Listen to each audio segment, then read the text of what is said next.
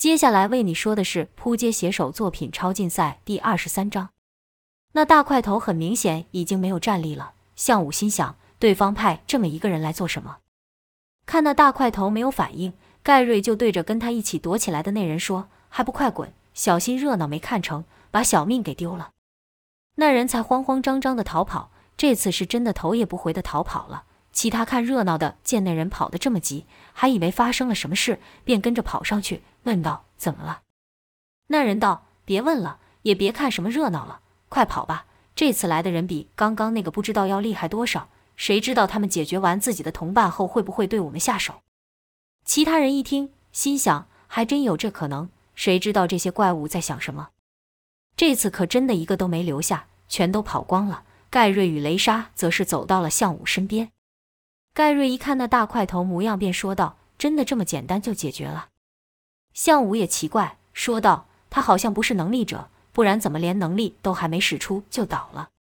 盖瑞插说：“我看是你出手太快，使他连出手的机会都没有。”可项武左看右看，就觉得眼前这人除了长得块头比别人大一倍外，没有任何特别之处，便道：“即便是这样，他们派这家伙来，不是摆明送死吗？这有什么意义？”项武伸出一手把大块头抓起，另一手点他后心要穴。试探这人的虚实，这一探下不禁咦了一声，因为这人体内空荡荡的，是一点内力也没有。要知道，即便没和项武一样练过功夫，能力者的体内也有独特的能量，这样他的身体才能发挥出能力来。也因为如此，海森博士的机器才能检测出谁是能力者。啪啪两声响，项武出手打了那大块头的穴道，剧痛感把那大块头给震醒了，半身弹了起来，眼睛一睁，看到项武在自己面前。大块头立刻喊道：“看我把你给抓死！”说着就伸出他的大掌朝项武抓去。项武不闪不避，任由大块头朝自己抓来。就在大块头的手要碰到自己的时候，项武手一扭，一使劲，轻轻松松将对方的力给改变。就听“砰”的一声响，那大块头又重重的摔了一跤，连续两下被项武给打倒。再怎么也应该明白自己和项武的差距了，可那大块头却没当回事，说道。我可是比一级还要厉害的超能力者，在我面前，一级连出手的机会也没有。你也是一样。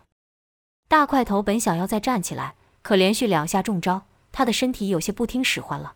就看他扶着墙摇摇晃晃地站了起来，还对项武冷笑道：“看到没？你的攻击对我一点用都没有。只要把你抓回去给博士，我就可以得到更多的力量了。”说着，使尽了全身的力气朝项武挥出一拳。盖瑞跟雷莎都喊道：“小心啊！”可项武却一点动作也没有，他知道这大块头就要不行了，这一拳把他最后的力量也给浪费了。果然，那拳还没挥到项武面前，那大块头就被自己的力量带着往前摔去，正面着地，根本不用项武出手。算一算，这已经是他第三次倒地了。可奇怪的地方就在于，那大块头倒在地上，口中还持续重复道：“我是比你们都还要强的能力者，以及跟你都不是我的对手。”只要把你带回去，我就能得到更多的力量。这下项武等三人都觉得不对劲了。盖瑞率先说道：“怪了，这人怎么说来说去都这几句话，而且事实就摆在眼前，他连你一个手指都碰不到，怎么还会这样子说？要说一开始没交手过也就算了，现在都被打倒三次了，还这样，奇怪。”项武也道：“海森明明知道他不是我的对手，为什么还特别叫我来找他？”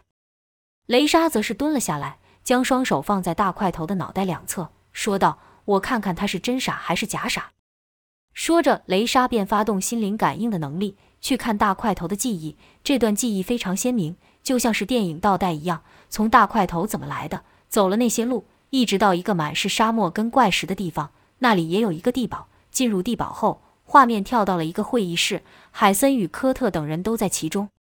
雷莎说道：“找到他们了。”盖瑞道。你是说那群疯子吗？项武则是他们在哪里？雷莎道：“一个类似地堡的地方，他们就在那里。”项武哼了一声，说道：“原来那种地方不止一个，也好，一次解决。”盖瑞又问道：“这家伙口口声声说自己有多强，又是怎么一回事？”雷莎便再度发动能力，进入大块头更深的记忆中。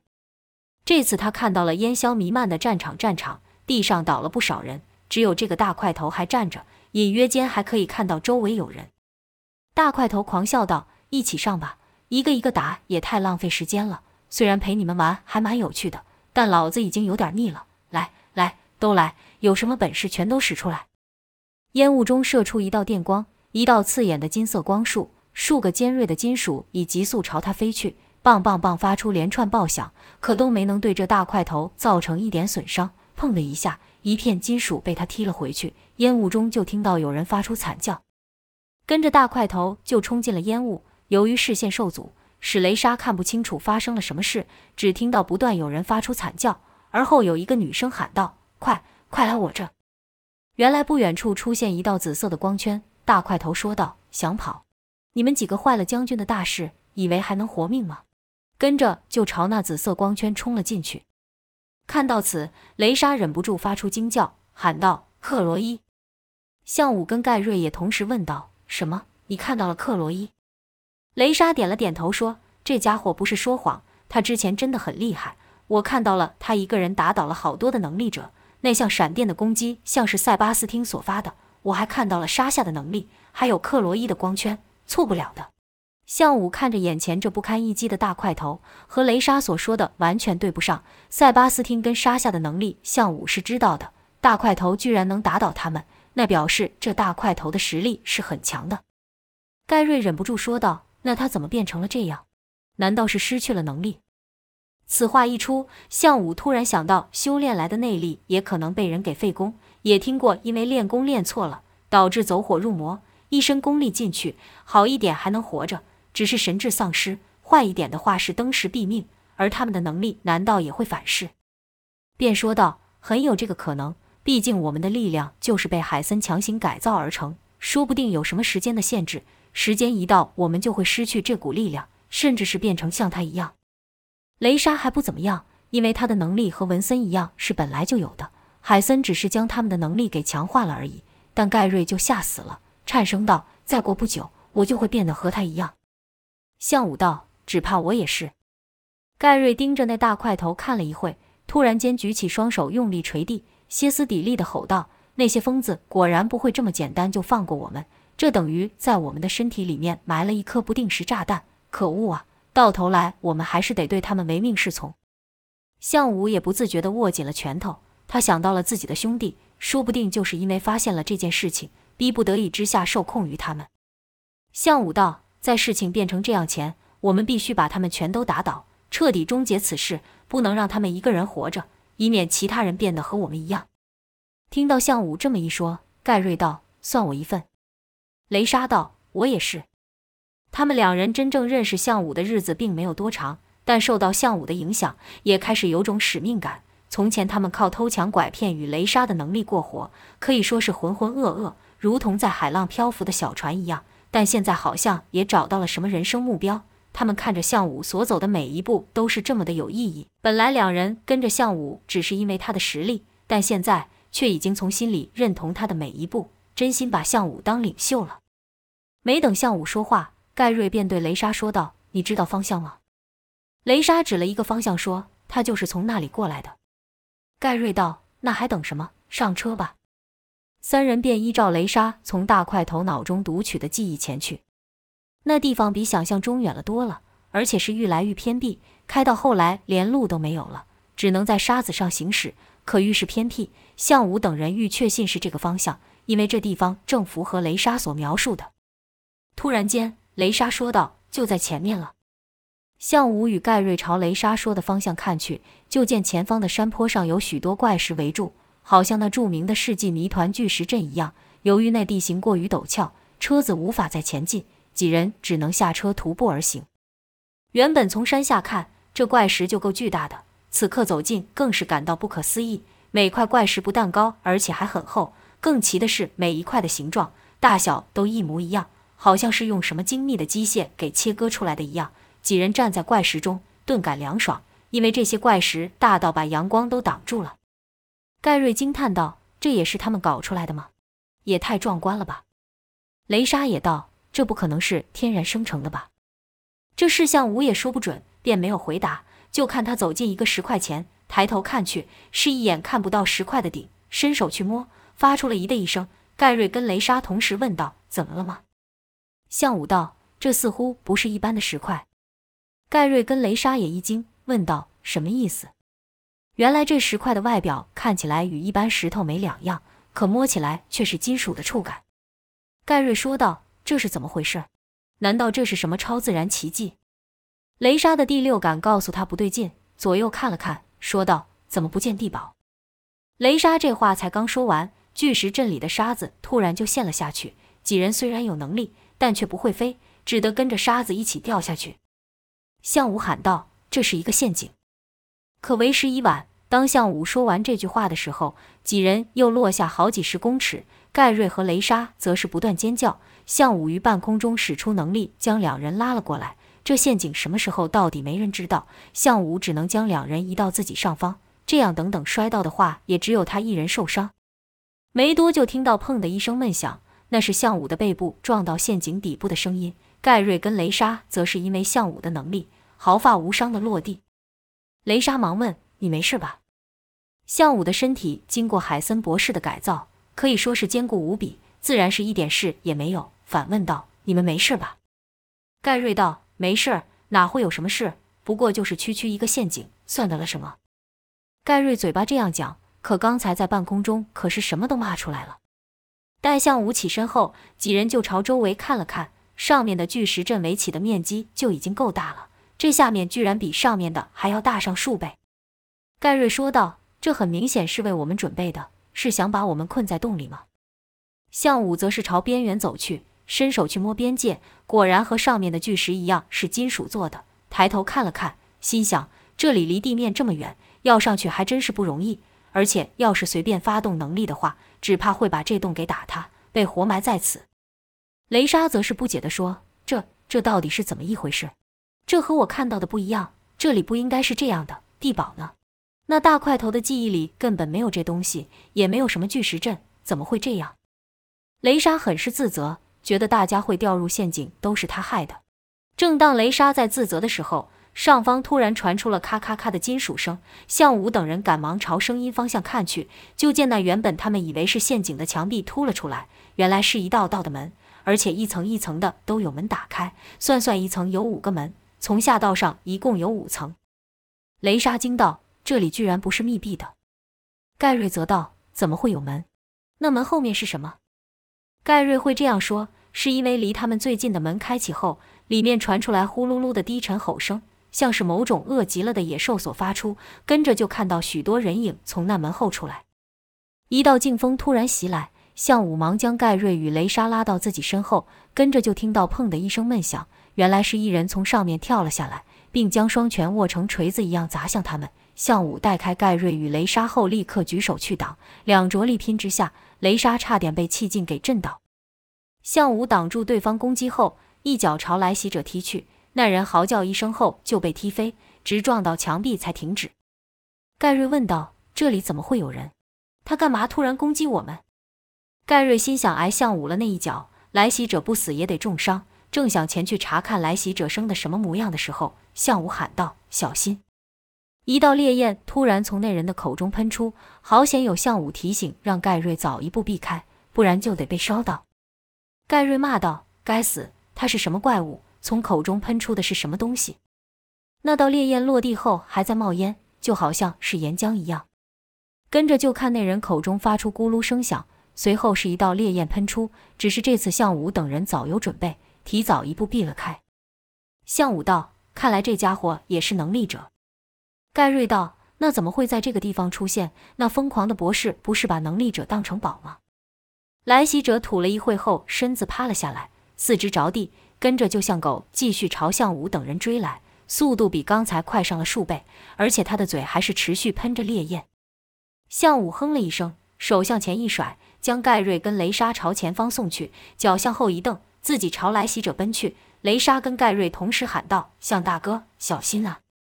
就看向武于半空中旋转自身，避开了迎面而来的一道烈焰，再到来袭者头上的时候，一脚重重踢下，砰的一声爆响，来袭者的头被向武给牢牢踩住。可即便如此，他的身体还不断在扭曲挣扎，但又怎么能摆脱向武呢？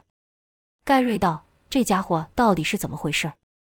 雷莎则说：“他好像不太正常。”盖瑞道：“废话。”这还要你说？能从口里喷出火的人当然不正常。项武则是抬头往上看，上面还伫立着许多人影，跟着又看了看被他踩在脚下的人，说道：“看来我们被博士摆了一道了。”盖瑞不解问道：“摆了一道，这什么意思？”项武看着雷莎说道：“还记得在街上乱闹的大块头吗？”盖瑞点了点头，说：“当然记得。那个失去能力还不知道的家伙跟这有关系吗？”向武道：“你觉得博士会不知道他失去能力吗？”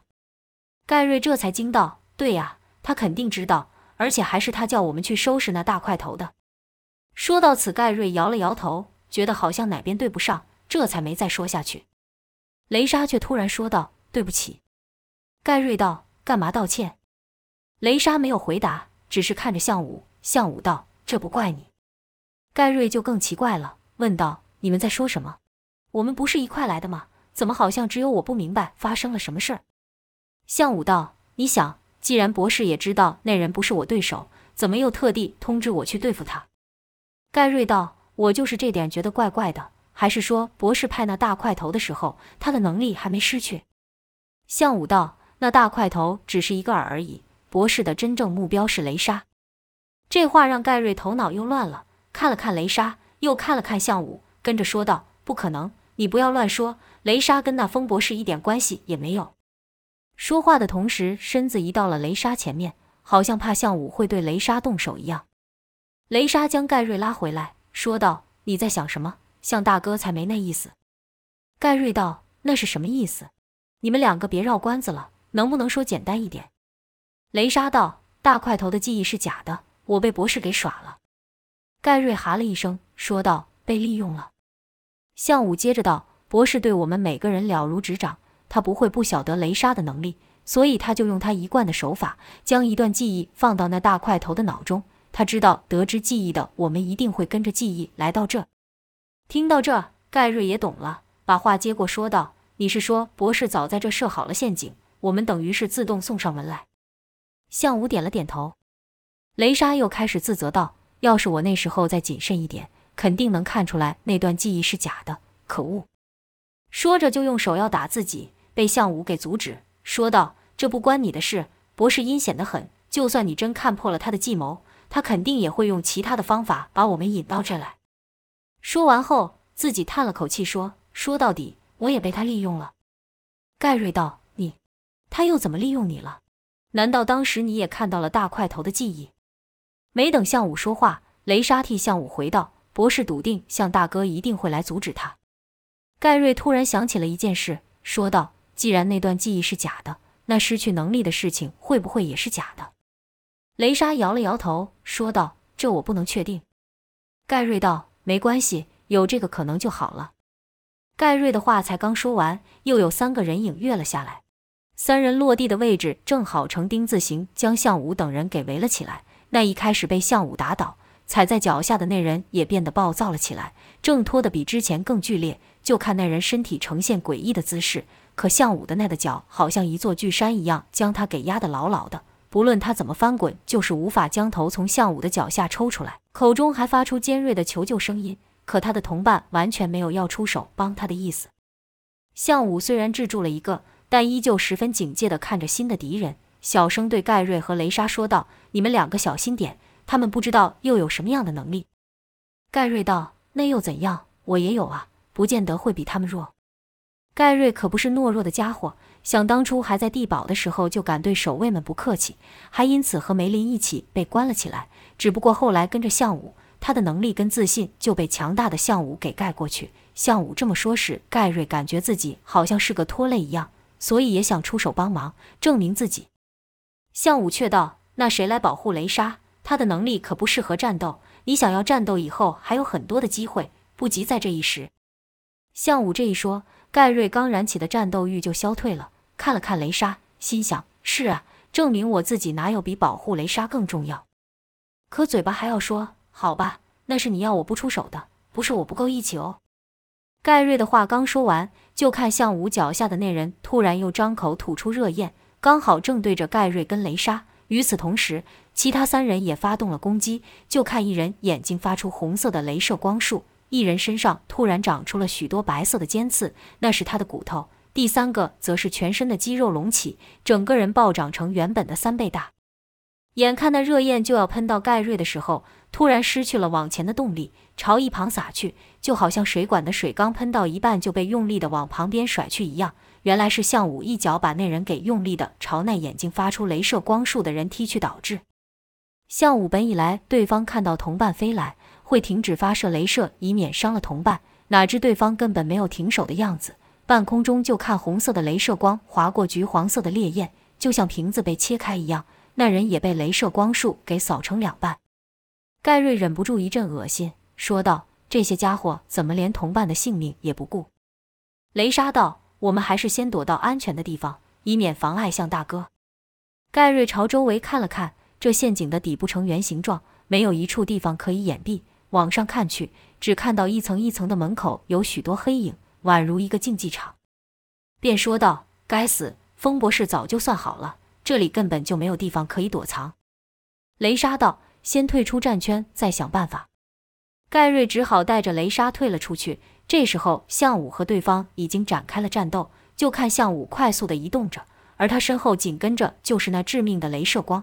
看到刚才那一幕，项武便想利用那人的能力去解决另外两个敌人，于是项武就朝身上长出骨刺的人奔去。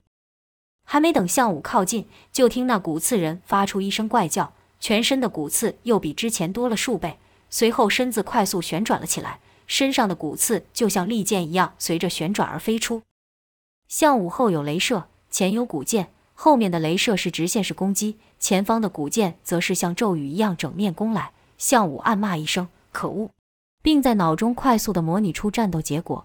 如果前朝往骨刺冲去，凭着自己强壮的身体，应该可以挡住。但这是在假设那骨刺的坚硬程度和一般的骨头相同之下，如果不是的话，那转眼间不是被万箭穿身，也可能因为身形受阻而被后方的镭射扫到，下场就和第一个来袭者一样。项武看到那镭射的威力，可不敢拿自己的身体去试。若是朝上方跳去，可以避开这一波夹击；可是身处于半空中，无力可借，更容易被镭射给扫到。外部的攻击没有因为项武的思考而停下。可在项武的感知中，有那么一瞬间，外在的一切好像静止了。只是这瞬间一闪即过，但足够了。项武已经决定好该怎么做了。此时骨刺已经到了他的面前，就看项武突然出手抓起了两根骨刺，脚下用力一蹬，朝后跃的同时，身体在半空中旋转，以仅仅几公分的差距闪过了那致命的镭射，一落地立刻朝镭射眼的方向冲去。镭射眼也立刻调整。继续对项武进行攻击。项武不是正面朝镭射眼前进，虽然那样是最短的距离，但镭射眼的攻击是直线的。若是正面前进，只怕立刻中招。项武是朝镭射左方跑去，这样镭射眼就必须要转头才能击中项武。可如此一来，项武仍是没能缩短和镭射眼的距离。项武在等待，他猜想镭射眼不可能一直使出这么强大的攻击，就像功夫一样，即便一人内力再强。一直使出十成功力也吃不消，只是他不知道这镭射眼的能量要多久才会耗尽。眼看前面就是边缘，无路可跑的时候，项武一提气，使出了飞檐走壁的功夫，在墙上跑了起来，很快的跑到了镭射眼的斜后方。就在这时候，致命的镭射突然消失了。果然如项武所料，镭射眼不可能一直射出镭射。项武知道机不可失，使出全身的力量，猛力一跳，到了镭射眼的头上。项武大喝一声，说道：“烦人的家伙，给我永远闭眼吧！”手上骨刺急丢而出。镭射眼的视线虽然还是跟着项武，可没了镭射有什么用的？就看项武气运两臂，跟着朝镭射眼用力一甩，嗤的一阵破空声响，两根骨刺携着强烈的劲风，如子弹一般朝镭射眼飞去，速度之快，使镭射眼根本无从反应。镭射眼似乎也知道死亡接近了，发出一道尖锐又奇怪的叫声。似在求饶，又像是在抗议什么，听起来甚是悲伤。跟着就听到啵啵两声，镭射眼变成了骨刺眼。